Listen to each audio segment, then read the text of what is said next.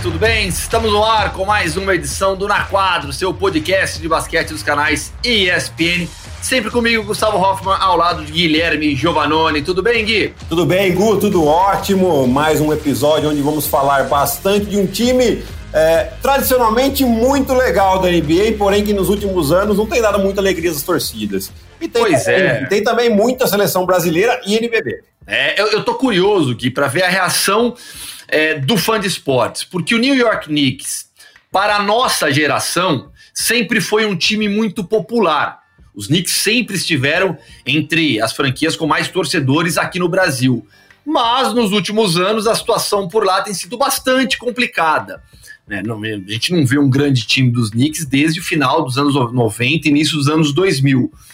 Será que a galera ainda tá, tá engajada com o New York Knicks aqui no Brasil? Eu tô curioso para ver os comentários aqui, número de views desse vídeo também, falando bastante sobre os Knicks. Mas antes, Gui, uma pergunta importante. Tema palpitante da semana. Game winner ou sexo?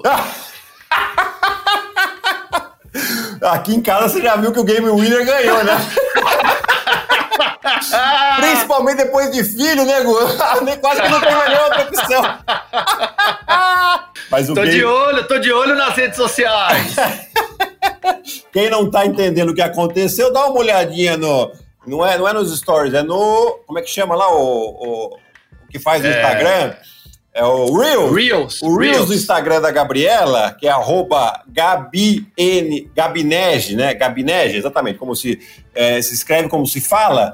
E ela fez uma brincadeirinha comigo lá, né? Por isso que o Gustavo Hoffman está fazendo essa pergunta, mas aqui em casa a gente já viu o que, que leva mais a preferência. Esposa do Guilherme Giovanoni, que é apresentadora do canal Chua no YouTube também. Vamos lá, Gui, vamos falar de New York Knicks então, porque estamos falando de uma franquia que não vai para os playoffs desde 2012, 2013. Naquela temporada, eliminou Boston na primeira rodada e depois caiu nas semifinais para o Indiana Pacers. Era um time que tinha o J.R. Smith ainda e ele tinha sido nessa temporada eleito o melhor sexto homem da temporada. Só para a gente contextualizar e entender há quanto tempo o New York Knicks não vai para os playoffs. De lá para cá, vários técnicos, muitas mudanças de treinadores. Para a próxima temporada, Tom Thibodeau foi contratado. É, essa, esse último mercado de free agents, esse último draft, foi o primeiro dos Knicks sob a presidência do Leon Rose. O James Dolan segue como manda-chuva e as maiores críticas recaem sobre ele, recaem sobre as decisões do James Dolan. Mas agora o Leon Rose é o novo presidente, o Scott Perry segue como general manager. Por que, que os Knicks estão na pauta? Porque eles tiveram um, free agents bastante tranquilo. Não foram atrás de nenhum grande nome e fizeram contratações pontuais, basicamente, Gui, para fechar um elenco e jogar a temporada. Então, vamos lá, vamos, vamos, vamos dar uma geral na movimentação, nas movimentação, nas movimentações, perdão, dos Knicks. Gu, rapidinho, só é, é, é, foi bastante promissor, a gente até falou um pouquinho num episódio anterior, que o Knicks ele acabou se desfazendo de alguns contratos pesados antes da free agency e antes do, do, do, do draft também, né? Então, que você vai falar agora. Então, criou-se até uma certa expectativa, mas a gente vai falar bastante sobre isso agora. Vai lá, Gu. Vamos lá, a lista então. Fechou com Alec Burks, contrato de um ano, 6 milhões. Aí acertou também com o Nerlens Noel, um ano, 5 milhões. O Alfred Payton, é, um ano, 5 milhões. O Austin Rivers, contrato de 3 anos, 10 milhões, mas apenas com o primeiro ano totalmente garantido. Além disso, draftou é, o Obi Toppin, como oitava escolha do draft. E aí fez algumas trocas, né? Ele trocou as posições de número 27 e 38 para o Utah pela posição de número 23 e mandou a 23 para o Minnesota, mais a 33 pelo draft de número 25 foi o Manuel Quickley. Tá? Basicamente foram essas as principais movimentações. No meio disso também trocou o Eric Davis para o Minnesota pelo Jacob Evans, Omar Spellman e uma futura escolha de segunda rodada. Quem o New York Knicks perdeu? O Ed Davis, nessa questão que eu falei, que veio na troca já foi repassado. Bob Portis, que fechou com o Milwaukee. Taj Gibson, liberado. Wayne Ellington, liberado. Isup Sanon, que foi para o Houston. Os direitos do draft do Leandro Bolmaro, que foram argentino, que foram enviados para o Minnesota. O Doka Zubwik, é, os direitos de draft também foram enviados para o Utah. E aí, só para fechar a lista completa, o Saban Lee, também os direitos de draft enviados para o Utah Jazz. Basicamente, foram essas as mudanças que aconteceram no New York Knicks. Agora, Gui, acho que é hora da gente explicar. Por quê? Por que, que os Knicks não foram atrás de nenhum grande nome? Exato. Por que, que os Knicks é, fecharam basicamente time de uma temporada só? Porque eles estão pensando, para ser direto e reto, eles estão pensando na free agency do ano que vem. Sim. Onde você vai ter LeBron James, Kawhi Leonard, Yannis Antetokounmpo, só alguns nomes para vocês saberem do peso que vai ser a, a free agency da, da, próxima temporada. E é claro que o New York Knicks está abrindo espaço para eles poderem, pelo menos, trazer uma estrela é, importante desse calibre para Nova York. Vão conseguir? É difícil. Por quê? Porque tudo isso que o Gustavo falou aqui pra gente, é, dessas bagunças que, que, que foi o New York Knicks nesses últimos anos, isso afugenta um pouco as grandes é. estrelas. Eles não querem gastar um, dois, três anos de sua carreira numa franquia que não tem muita perspectiva, é meio bagunçada, né? Eles sabem que a carreira é curta, então eles querem estar no time mais competitivo e mais organizado possível. Aparentemente, agora a equipe do Nick está numa reconstrução. Né? O Leon Rose está aí para fazer isso, né? Então, só que agora ele precisa ganhar a credibilidade desses jogadores. Então, o que eles estão fazendo aqui? É, com todos os contratos praticamente de um ano, a não ser os, os contratos de rookie, né? Que, que eles podem é, ser um pouco mais longos, mas pelo, pelo, por outro lado, são mais baratos, né? Você vê o, o, contrato mais caro de um rookie aí é do RJ Barrett, que na, na, temporada que vem, não nessa, vai ganhar 8 milhões e na última 10. Não é nenhum Isso. contrato que é, comprometa o, o, salary cap do Knicks, né? E, mas o resto são todos jogadores com um ano de contrato, com opção do, do, do New York sair desse contrato. Sim. No caso do Austin Rivers e até mesmo do Julius Randle. O Julius Randle tem esse mais um ano de contrato, porém o próximo não é totalmente garantido. Ele tem 4 é. milhões garantidos dos 19 de contrato dele. Então eles podem abrir mais 15 milhões de cap space para a próxima temporada. Né? Então, qual que é a ideia aqui? É eles. Se você pega aqui a idade dos jogadores, que eu estou vendo aqui na minha, na minha tela, é RJ Barrett, 20 anos, uh, o Obi Tope, 22 anos, Kevin Knox, 21 anos, Jacob Evans, 23. Omar Spellman, 23. Mitchell Robinson, 22. O Brasdeix, 21. Né? Então é uma equipe bem jovem, Sim. com um técnico que sabe trabalhar com boa, com uma equipe jovem e se preocupa muito com a defesa, que é o Tom Thibodeau, que tem sido um dos pontos fracos uh, do New York Knicks nos últimos anos. Né? E aí ele vai começar a construir uma cultura diferente para esse time e, e dar uma cara diferente para o New York Knicks. É, é, eu acho que é esse o objetivo do, da, da, do time esse ano, mostrar que eles estão diferentes, com uma estrutura boa, e aí sim, com, com dinheiro para gastar, eles podem ir às compras no próximo, no próximo free agents. É, a projeção para esse próximo mercado de free agents para os Knicks é de cerca de 60 milhões de dólares liberados no salary cap. Com 60 milhões de dólares, você consegue buscar grandes estrelas da NBA. Mas o ponto principal é esse que você já colocou. Quem vai querer jogar no New York Knicks? Quem vai querer jogar para James Dolan, que é um personagem extremamente polêmico na liga? Mudou o presidente, mudou o técnico, são pessoas que passam mais credibilidade, mas o James Dolan continua por lá. Sobre, sobre essa questão do elenco, Gui, você já citou o contrato do Julius Randle, que é o mais pesado, mas não está totalmente garantido para a próxima temporada. O RJ Barrett é uma terceira escolha de draft. É um jogador que você aposta muito no crescimento ainda. O Frank Nitilikina vai para o seu último ano de contrato a impressão que eu tenho é que nos Knicks ele não foi o que se esperava, uma escolha alta de draft, mas não teve o rendimento que se imaginava dele. E aí depois a gente tem, tá aqui, ó, Alec Burks, Dennis Smith Jr., é, o próprio Kevin Knox, que você citou, que ainda tem mais um ano de contrato com team option né, para os Knicks decidirem. É, o Austin Rivers, que chega para reforçar o perímetro. É uma equipe muito jovem, mas que ainda não tem uma grande estrela para formar um time ao redor. É uma situação diferente de outras franquias que nos últimos anos escolheram melhor no draft e hoje tem grandes, tem futuras estrelas da NBA. O RJ Barrett vai ser esse cara? Eu tenho dúvidas. Eu Também. acho que ele vai ser um bom jogador. Um bom jogador. Já teve média de quase 15 pontos na primeira temporada. Mas estrela da NBA, um franchise player, não me parece. Os demais jogadores aqui, a mesma coisa. O Obi Toppin também não tenho a impressão que ele será um franchise player. Então, assim, os Knicks vão atrás ainda de uma estrela da NBA e, quem sabe, no próximo draft, mais uma grande estrela, mais um, uma potencial estrela da liga. Mas, Gu, eu acho que aí é um ponto-chave que você tocou. Também acho que talvez eles não sejam, não tenham essa capacidade para ser esse jogador franquia, tanto o RJ Barrett quanto o Obi Toppin. Porém, eles podem ser bons jogadores para acompanhar Sim. grandes estrelas. Né? Então eu acho que é, é, aí que o Knicks tem que apostar. Dois jovens jogadores com bom potencial. O RJ Barrett, como você falou, ele teve médias de 15 pontos por jogo.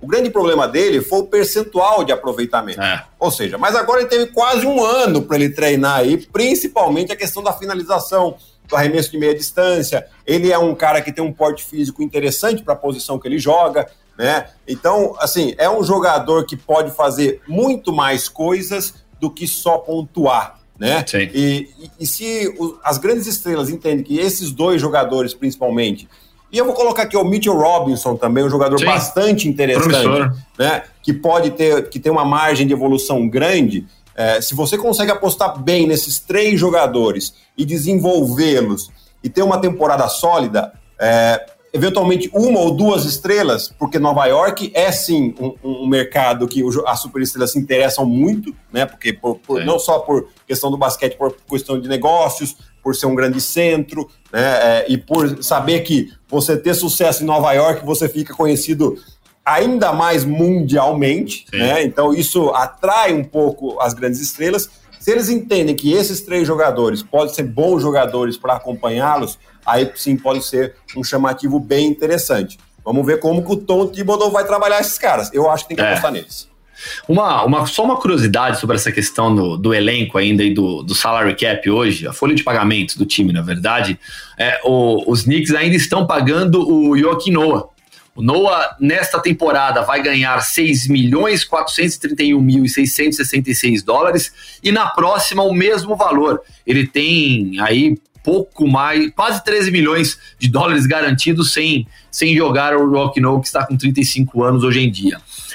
Perspectiva dessa equipe, Gui, para essa temporada. A gente já falou um pouco sobre a idade dos jogadores. O veterano aqui é o Red Bullock, tem 29 anos. Exato. Ele é o jogador mais experiente é, no time hoje, entre todos os jogadores que estão aí, disponíveis para o Tom Thibodeau.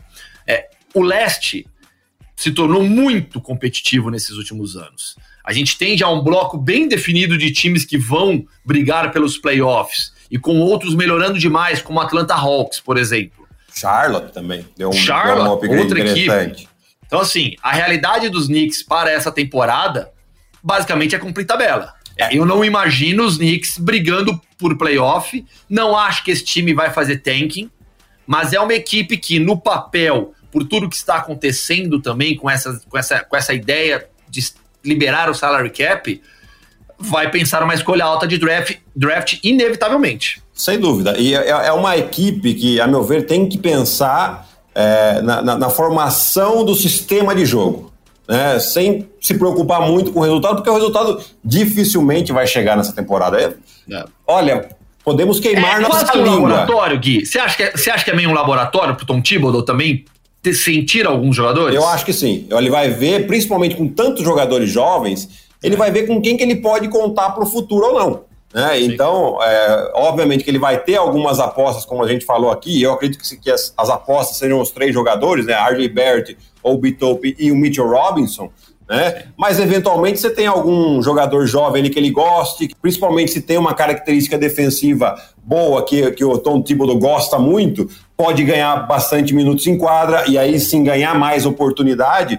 E, então é um laboratório, porém já pensando no futuro, porque a gente sabe também que além das contratações, né, você tem um sistema de jogo sólido e, e bem entrosado, no, no, outro ano já você já sai um passo à frente das outras equipes. E aí, é aquela coisa, que você consegue trazer uma estrela, um, dois jogadores, é muito mais fácil você encaixar no sistema que já está pronto, né? Do que você ter cinco, seis jogadores e aí você vai trabalhar tudo de novo, vai demorar mais. Então, eu acho que a ideia é essa: é laboratório e definir sistema de jogo para essa equipe do Knicks esse ano dificilmente vai dar playoffs. Aqui a gente tá, não estamos falando nenhuma novidade. Eu acho que os Knicks estão com essa mentalidade, já sabe, até o torcedor já sabe disso. É, porém, é, apostar num bom sistema de jogo e que a equipe pelo menos é, traga um pouco de diversão para o torcedor, mesmo com derrotas. E por falar em torcedores, Vamos colocar agora um torcedor do New York Knicks, jornalista, companheiro nosso que acompanha muito NBA, Fábio Malavasi, deu seu pitaco também sobre os Knicks. Fala Guilherme, fala Gustavo. O Knicks mais uma vez deixou a desejar no off-season, né? Ah, Cria-se aquela expectativa, né? E acaba não entregando. O Knicks é como aquele tio, tio milionário que diz que você é o sobrinho mais querido. Antes do Natal, te leva numa agência de carro que aponta para uma Ferrari e te fala: imagine você nesse carro, sobrinho querido. E no Natal o cara te dá um par de meias. Esse é o Knicks que tinha 40 milhões de dólares para gastar na free agency e não conseguiu atrair ninguém. Agora, ah, mais uma vez, você tem que analisar o time com aquele olhar no futuro. O que vem sendo, se tornando, na verdade, uma clichê em Nova York. Dessa forma, eu acho que tomaram as decisões corretas. Ah, não fizeram loucuras ah, contratando jogadores no final de carreira e pagando uma fortuna, o que era, ah, de certa forma, a normalidade em Nova York. No draft conseguiram duas peças importantes, Obi Toppin e Emmanuel Quigley. Uh, Quigley é, pode ser a surpresa do draft, armador de 1,91, jogador do ano da SEC, ah, na escolha dos, dos, técnicos, que para mim é uma super referência. O Topping, tive a chance de vê-lo jogar no Dykeman, no Harlem. Acho que muitos vão ficar surpresos com a habilidade dele nas jogadas de um a um. Ah, no modo geral, eu acho que o Knicks vai ser um time competitivo. Né? Você tem o Mitchell Robinson, que, cara, o cara evoluiu muito no ano passado. Ah, e com Julius Randle, eles fazem uma boa combinação, que funcionou bem no ano passado. Kevin Knox está devendo uma melhor temporada. Ele foi, em algumas partidas, é, é, ele foi bem no ano passado, mas ele precisa manter essa consistência. Adi Barrett foi muito elogiado pelo Tom Thibodeau, parece que evoluiu bastante. E a edição do Austin Rivers uh, te dá aquele chutador de três que faltava no time. Ele também pode jogar de armador, que ainda é o elo mais fraco do time. Eles assinaram com Michael uh, Kilchrist, há, há dois dias, há um cara que pode defender em várias posições, enfim, tudo indica que o Knicks será um time que vai brigar, vai ser competitivo, mas mais uma vez ficará fora dos playoffs. E em Nova York, os torcedores vão ter que contar que o tio rico apareça com uma Ferrari no próximo ano. Boa, Fábio. Vamos ver. Vamos ver o que vai acontecer com o New York Knicks. Gui, vamos falar de uma equipe que você conhece bastante, seleção brasileira. Porque o Brasil esteve em quadra nesses últimos dias pelas eliminatórias da Mary Cup. Venceu Panamá e Paraguai 77 a 71 e depois 73 a 50. Eu separei aqui uma, uma declaração do Alexander Petrovic para você comentar e aí a gente analisar também essas duas partidas, os jovens brasileiros que foram bem. Vamos lá, o que disse o, o, o Alexander Petrovic? Contra o Paraguai, tivemos um primeiro tempo com transição rápida, defesa e o resultado foi abrir 25 pontos no primeiro quarto. Depois disso, perdemos o ritmo. Paraguai veio mais forte. Fico feliz com as duas exibições que o Brasil seja o primeiro time a se classificar para a Mary Cup, mas precisamos ter o mesmo ritmo nos 40 minutos das partidas. Não é algo simples, não é algo fácil, é uma cobrança que se faz sobre a seleção brasileira há muito tempo. Queria a sua análise desses dois jogos e os destaques do Brasil. Bom, é, concordo com o Petrovic, é assim e, e é, é, muito mais difícil com uma equipe jovem como ele levou uh, para a Argentina. Né? É, é, um trabalho a longo prazo, é uma Sim. coisa que você vai conquistando e vai treinando isso, né? É, é, esse, é, esse foco dos jogadores jovens por mais tempo possível. O que, que ele faz bastante que eu gosto? Ele tem um revezamento muito alto. Para quê? Para deixar a intensidade sempre muito alta. Uma equipe jovem é perfeito isso. Né? Você vai sempre é, sufocando, tentando sufocar o adversário. Destaques interessantíssimos, mais do que interessantes, né? Caio Pacheco, cestinha nos dois jogos do Brasil. O Caio que você joga... conhece bem, né? Conheço bem, joguei inclusive com o pai dele, né? Mas deixa tudo aqui para lá. É, mas o Caio joga hoje na Argentina, na equipe do Bahia Blanca. Ele é o quinto cestinha da, da temporada nesse ano, com 16 pontos de média. Né? Então, você vê, um garoto de 21 anos já está uh, é, figurando entre os principais jogadores da Liga Argentina, jogando como estrangeiro ainda, né? Não é nem é. como.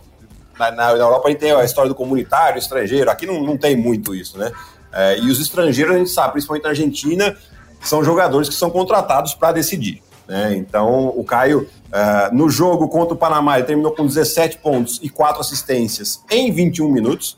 E é. no jogo contra o Paraguai, ele terminou com 18 pontos, 3 assistências e um plus-minus de mais 26 em 24 minutos. Né?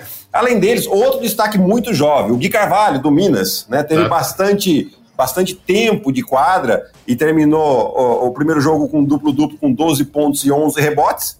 E no segundo jogo, com 10 pontos, 6 rebotes e 3 assistências em 28 minutos. Né? Então, esses foram basicamente os, os principais destaques, com mais um de uma outra declaração do Alexander Petrovic no Twitter. Achei bem legal ele fazer isso, né?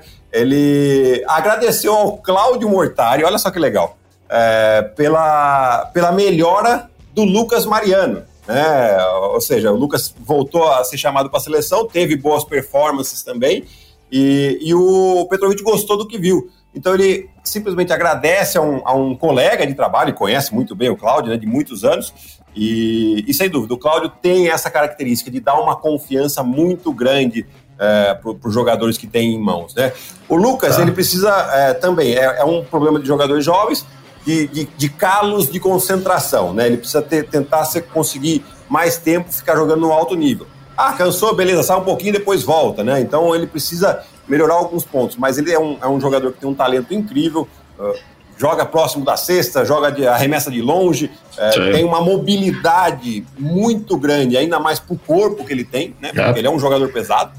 Né? Enorme, né? Enorme, mas consegue correr muito bem a quadra e tem uma agilidade dos pés muito grande. Então eu gostei bastante do que a gente viu com a seleção brasileira, Gu. Sobre o Caio Pacheco ainda, o que tem, aí você já conheceu o projeto na Argentina também, o que tem na água da Argentina que faz os armadores melhorarem tanto? Bom, primeiro que eles historicamente têm os armadores que é, são treinados para colocar a equipe para jogar.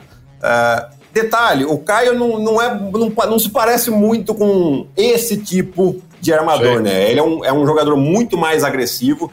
Uh, eu vi jogar, um, é, é, é, um jogador que se tem quadra aberta, dificilmente é, é, é parado né, porque ele tem uma visão e uma habilidade muito boa, mesmo em velocidade, e consegue passar pelos adversários.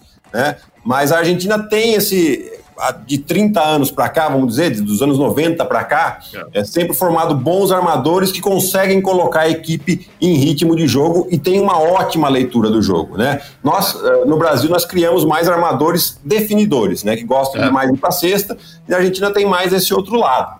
Né? Mas o Caio ele está indo mais para o outro lado, para o nosso lado mesmo, mesmo jogando na Argentina, né? E que é um, que é um trabalho fenomenal lá que o, que o Pepe Sanches desenvolveu de formação de atletas. Uh, eles não têm preocupação em ser campeão argentino nem nada. Eles querem formar atletas. Tanto que o Leandro Bolmaro, que foi escolhido pelo Knicks e foi trocado pelo Minnesota, é. ele saiu lá do projeto de Bahia Blanca, foi para o Barcelona, né, num, num belo contrato, e agora a equipe de Bahia Blanca, quando ele for para a NBA, vai receber parte do buyout que vai pagar a Minnesota, e é justo que seja assim. Eu gostaria de ver, Justíssimo. Eu gostaria de, mais, de ver mais equipes no Brasil com essa mentalidade.